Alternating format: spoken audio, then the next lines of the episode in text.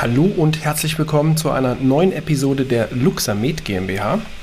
Mein Name ist Patrick Walicek und in dieser Episode möchte ich Ihnen einmal etwas Neues zeigen, was mal nichts direkt mit Mikrostrom zu tun hat, aber sehr viel mit Medizintechnik. Ich habe ja in einer vergangenen Folge über die Medizinprodukteverordnung gesprochen, die kurz genannt auch MDR. Und im Zuge dieser neuen Verordnung für Medizinprodukte, die seit Mai diesen Jahres gültig ist bzw. in Kraft getreten ist, gibt es eine Datenbank. Warum ist das interessant oder kann das interessant sein für Sie als Therapeut, als Anwender? Ganz einfach, weil diese Datenbank öffentlich ist. Das heißt, Sie können nachsehen, ob Ihr Hersteller von dem Medizinprodukt, was Sie im Einsatz haben in Ihrer Praxis, tatsächlich in dieser Datenbank gelistet ist, denn das muss er sein, und ob auch das Produkt dort gelistet ist. Dazu kurz zu dieser Episode. Diese wird auch wieder auf Video aufgezeichnet. Natürlich für die Podcast-Hörer entsprechend nicht zu sehen, aber gar kein Problem. Ich packe den Link zum YouTube-Video in die Show Notes dieser Episode und da können Sie dann auch mal live eine Recherche verfolgen, die ich hier mal demonstrieren möchte. So, und damit beginnen wir auch direkt mit dieser Episode. Und ja, die Eudamed ähm, wird seit Jahren schon diskutiert, ob überhaupt die Europäische Union in der Lage ist, ähm, dieses Projekt zu stemmen. In den USA gibt es ja die FDA-Datenbank, da werden schon jahrelang alle Medizinprodukte im Markt gelistet. Da werden auch sogenannte Inzidenzen, also die äh, Vorkommnisse, die auftreten mit den Produkten, gemeldet und veröffentlicht. Und da kann man halt auch einen kleinen Ausschnitt eben der, ja nicht Zusammensetzung möchte ich nicht sagen, aber auch der Klassifizierung des Produktes sich ansehen. In eine ähnliche Richtung, gleiche Richtung möchte ich nicht sagen, aber in eine ähnliche Richtung geht es nun auch seit dem 26. Mai diesen Jahres in Europa, denn es gibt jetzt die Eudamed Datenbank. Die ist kürzlich freigeschaltet worden mit verschiedenen Modulen. Es sind noch Module, die nicht freigeschaltet worden sind, aber zumindest konnte man sich bereits ab Mai oder auch im Vorfeld als Hersteller dort registrieren, um eine Herstellernummer zu bekommen, nennt sich es äh, SRN, also Single Registration Number. Die ist ein eindeutig und identifiziert den jeweiligen Hersteller europaweit. Und der muss eben in dieser Datenbank gelistet sein. Gleiches gilt für die Produkte, denn seit kurzem, seit Ende Oktober, können tatsächlich auch Produkte in dieser Datenbank gemeldet werden und müssen jetzt auch gemeldet werden durch die Hersteller, eben aufgrund der Vorgaben, die diese Verordnung über Medizinprodukte macht.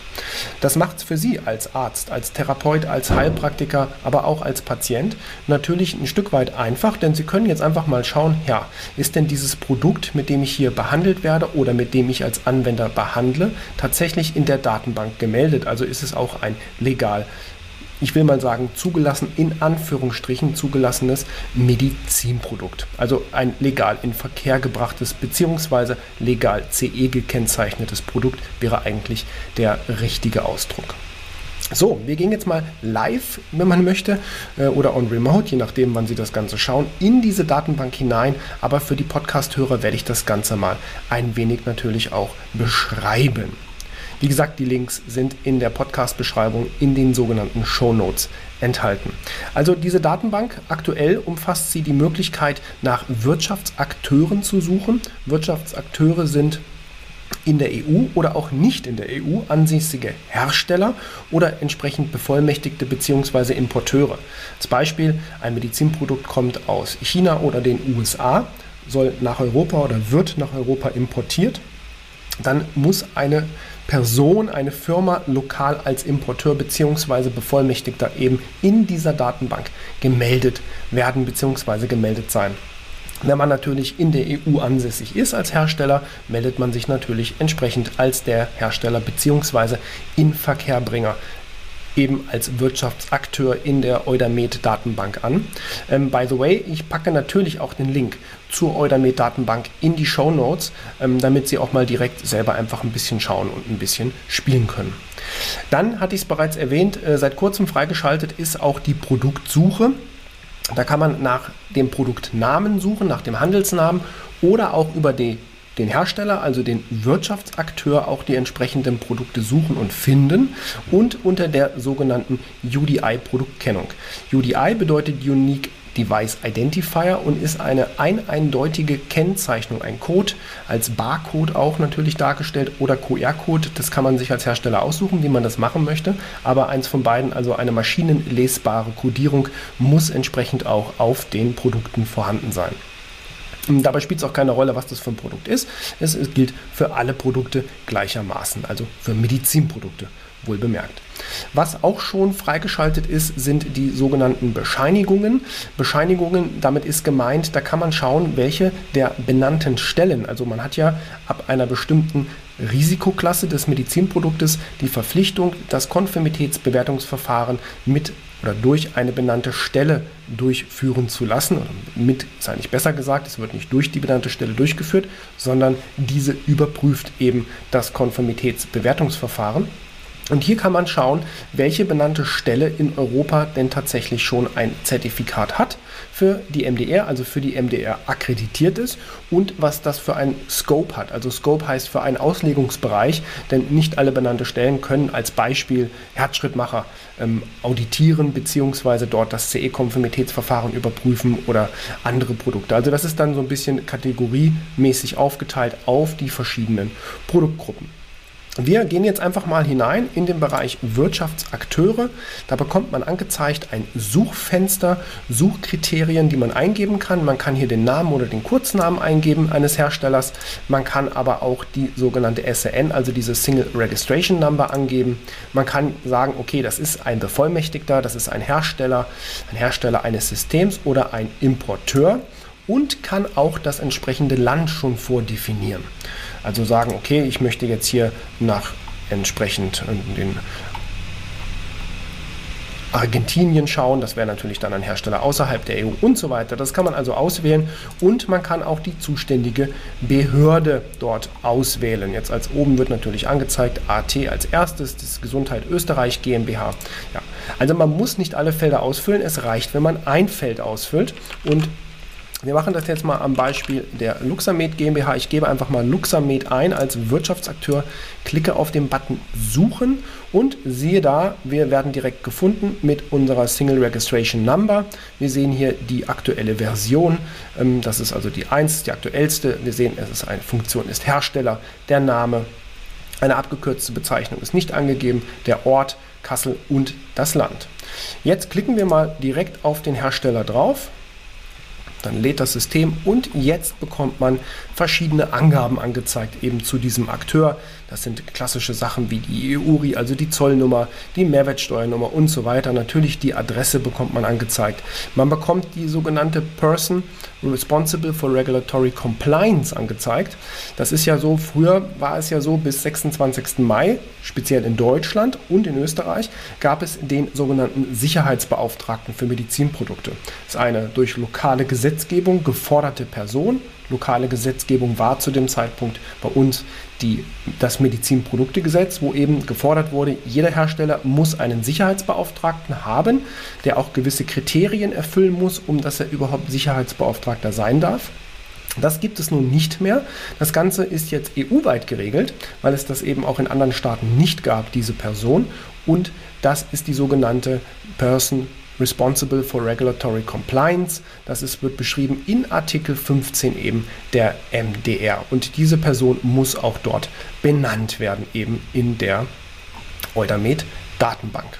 Wenn man ein bisschen weiter runter geht, sieht man noch andere Bereiche, die zuständigen Behörden und so weiter.